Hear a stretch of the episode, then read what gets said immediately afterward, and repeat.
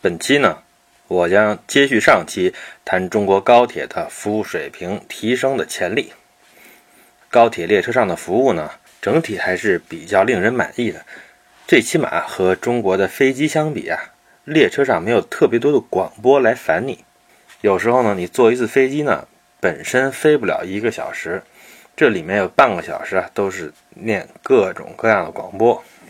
比如说呢，为了保障飞机导航及通讯信息系统的正常工作。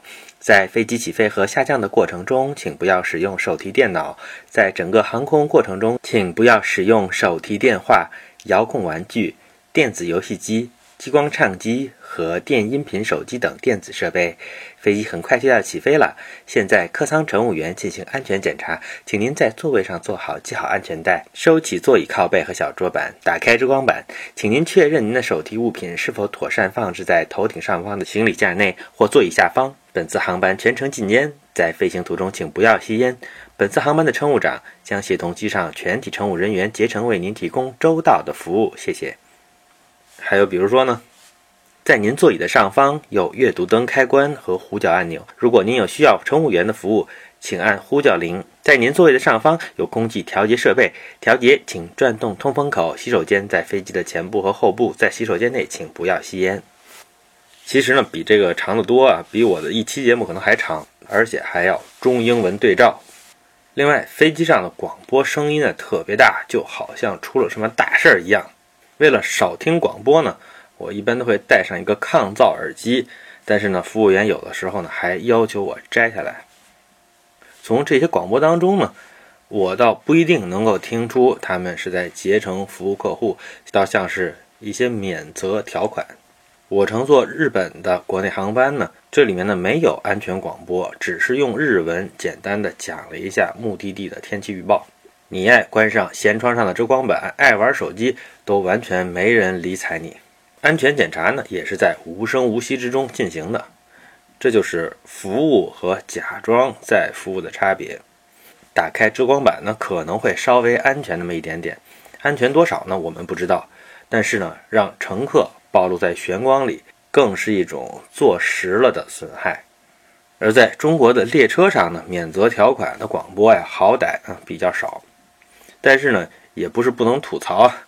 比如说呢，有一条广播说吸烟有害健康，还说什么呢？吸烟会触发烟雾报警器，导致列车停驶。这条警告呢，听起来就好像保姆在吓唬小孩一样。如果我们真的尊重乘客，而且呢，我们要倡导一种无烟文化呢，完全可以堂堂正正的说，本列车是无烟列车，吸烟违反本列车的规范，将被处以一千元的罚款就可以了。而且呢，在车上禁止吸烟，我认为应该在买票的环节予以告知，这样呢，更能够形成有效的合约。其实吸烟有害健康，还用得着你来告诉乘客吗？如果呢，你不在意吸烟的乘客，不想服务好他们，你也要把禁烟作为乘车协议的一部分声明出来，这就完了，不用说那些有的没的。为了防止有的人说我屁股决定脑袋呢，所以呢，我要声明我自己并不吸烟，而且我也不喜欢吸二手烟。列车禁烟呢，是完全符合我个人的利益的，但是呢，我并不认为列车上就一定应该禁烟。在普通车厢当然是应该禁烟的，但是不等于列车上不能设置吸烟车厢，或者呢不能有吸烟区。说回来，在中国的列车上对乘客的骚扰呢，我认为基本上还是做到了最小化。我认为呢，这就是基本的服务合格了。有的乘客呢反映列车上的广播啊，英文版非常的蹩脚。蹩脚的英文呢，这暴露的其实是公司管理和用人能力方面的问题。而且呢，我还发现呢，有一些列车上面的英文广播呢还是比较正确的。这就说明呢，我中国的列车呢并不是属于同一个铁路局，而各个铁路局呢，他们是各自制作的英文广播版本。列车上的餐饮服务呢，其实也有提高的空间。提高到什么程度呢？那就是提高到列车上的标准盒饭呢。如果在路边的超市里卖呢，仍然会有人买，这就说明它足够好了。那么在列车上呢，它也就自然更加容易售出。我们看日本的新干线的盒饭和台湾的台铁便当呢，甚至形成了一种盒饭品牌，在列车外面，在店铺里销售，而且为了抑制气味呢，新干线便当故意做成凉的，这样的气味就不会骚扰其他人了。所以选择的呢也是凉着吃、口感比较好的菜式。也因为这种盒饭它没有气味，所以呢它也适合在办公室或者其他需要照顾礼仪的场合使用。何况呢这本身也是一种赚钱的生意。即便有上述的吐槽呢，我认为列车上的服务还是可以接受的。但是如果说到车站，我觉得它的服务就不见得那么优秀了。我们在车站呢，经常可以看到堆积排队的查身份证、安检检票的人流，还有拥挤着换乘地铁的人流，似乎呢拥挤啊是理所当然的。有人说我们中国人多嘛，但是人多呢是对各种问题、各种现象的最廉价的一种解释。其实呢，我们并不难观察到，几十米宽的车站正面上有几十个玻璃门。这和其中仅有的四五个开放的门之间形成的反差，还有宽阔的建筑通道和狭窄的检票口之间的反差，无边无际的站前广场和车站口前堆积的人群之间的反差，这些呢都是设计建造时投入巨资实现的带宽和现实管理当中的瓶颈之间的反差。如果我们一开始就没有打算开这些通道，何必把通道建得如此宽阔呢？一个优秀的设计要结合上优秀的管理，管理呢要充分理解设计的意图，而设计也要充分理解管理的需求，这样呢才能够形成一个优秀的车站。但是，一个优秀的车站实现它的路径是非常艰难曲折的，有很好的服务，但是设计非常差劲，这样的话呢，车站呢也不会特别好，它只能是还可以，而。一个非常好的设计配上很差的服务呢，我们所得到的也只是一个很差的车站。何况呢，很一般的设计配上很一般的服务，而且呢，两者互不理解，这才是我们现实中的常态。是不是我们的车站人真的那么多？是不是这些瓶颈就不可避免呢？我们看2012年北京最繁忙的车站北京西站，它的总乘降人次是4400万。所谓乘降就是进站和出站都加在一起，但是这里面没有包括地铁的乘客。到现在呢，二零一七年这个人数呢，我没有搜索到确切的数据，可能呢已经超过了六千万。北京西站呢有铁路站台十八个，地铁站台四个，就算包括地铁，平均每天的进出站人数呢也不会超过三十五万人。那么我们看日本最繁忙的车站呢？是新宿站，一共三十六个站台，站台数比北京西站只多出一倍。二零零七年的数据呢，它的日均乘降人数是三百六十四万，是北京西站的十倍。全年的乘降旅客呢，达到十三点三亿，非常的繁忙。高峰时段呢，在大厅里可能有上万的乘客，向着各个方向用竞走的步伐进站出站。有没有发生乘客的拥塞呢？有没有像屠宰场似的那种引导排队的白色的不锈钢栏杆呢？我们都没看见。北京西站有多少个进站口呢？它南北各有一个进站口，每一个大概可以容纳十个检票的通道。而新宿站呢，有两百个出站口，那么它有多少个进站口呢？事实上呢，除去高峰时段，进站口和出站口呢，居然是不做区别的。进站口就是出站口，什么意思呢？同一个闸机，两个方向都可以通过。早高峰出站的人多呢，就把其中的一大半设置成出站口；晚高峰进站的人多，再把方向反转过来。而在非高峰时段的这些闸机呢，两个方向都可以通过，也就意味着闸机面前是没有人排队的。这就是我们在日本随处可见的无需排队的进出站口。两百个闸口呢，听起来很多，但是。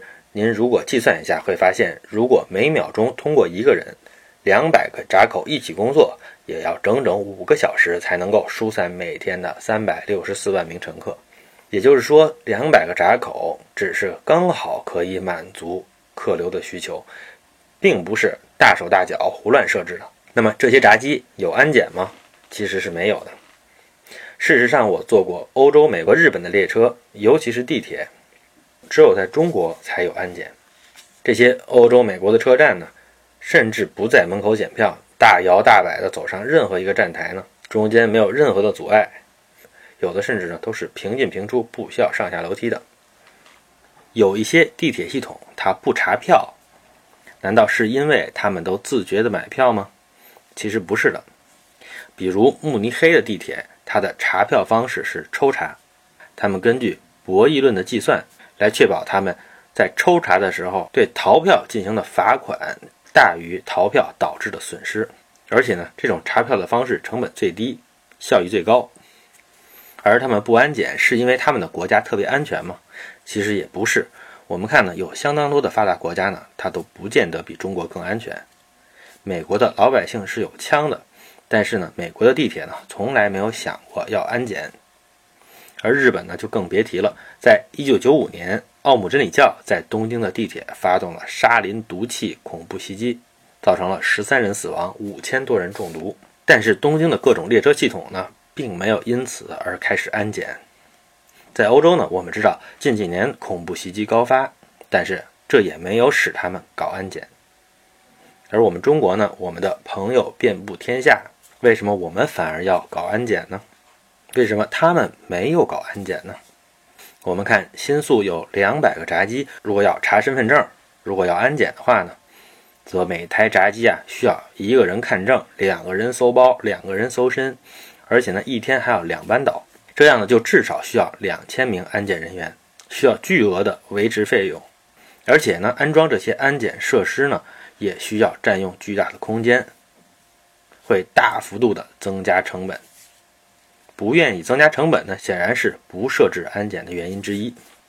那么，安检它本身是一种服务，如果乘客非常的迫切需要这种服务，并且愿意为之买单的话呢，我想即使有一定的成本，它可能也会流行起来。但是呢，在现实当中呢，它并没有流行起来。我们以新宿为例，同样叫新宿站，它并不是一个公司，而是一组，一共有五个运营商在运营的车站。其中呢，最大的是 JR 东日本，这个过去呢是日本的国营铁路，后来为了减少财政负担呢，把它拆分私营化。除此之外呢，还有京王、小田急、东京地下铁。和都营地下铁一共是五家公司，每家的线路是不同的。但是呢，这些线路之间呢，并不是完全不能互相取代的。如果有一家公司，比如说小田急，他们如果进行安检的话呢，如果乘客他们特别喜爱安检车上服务的话呢，就会有更多的人来做小田急了。